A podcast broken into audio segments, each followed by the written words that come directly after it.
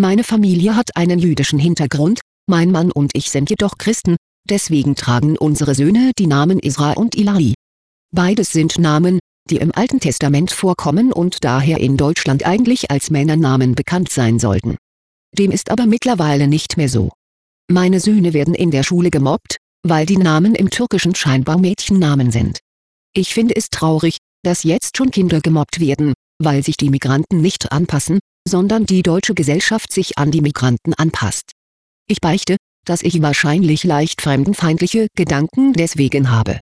Sie hörten die Beichthaus.com Beichte Nummer 41126.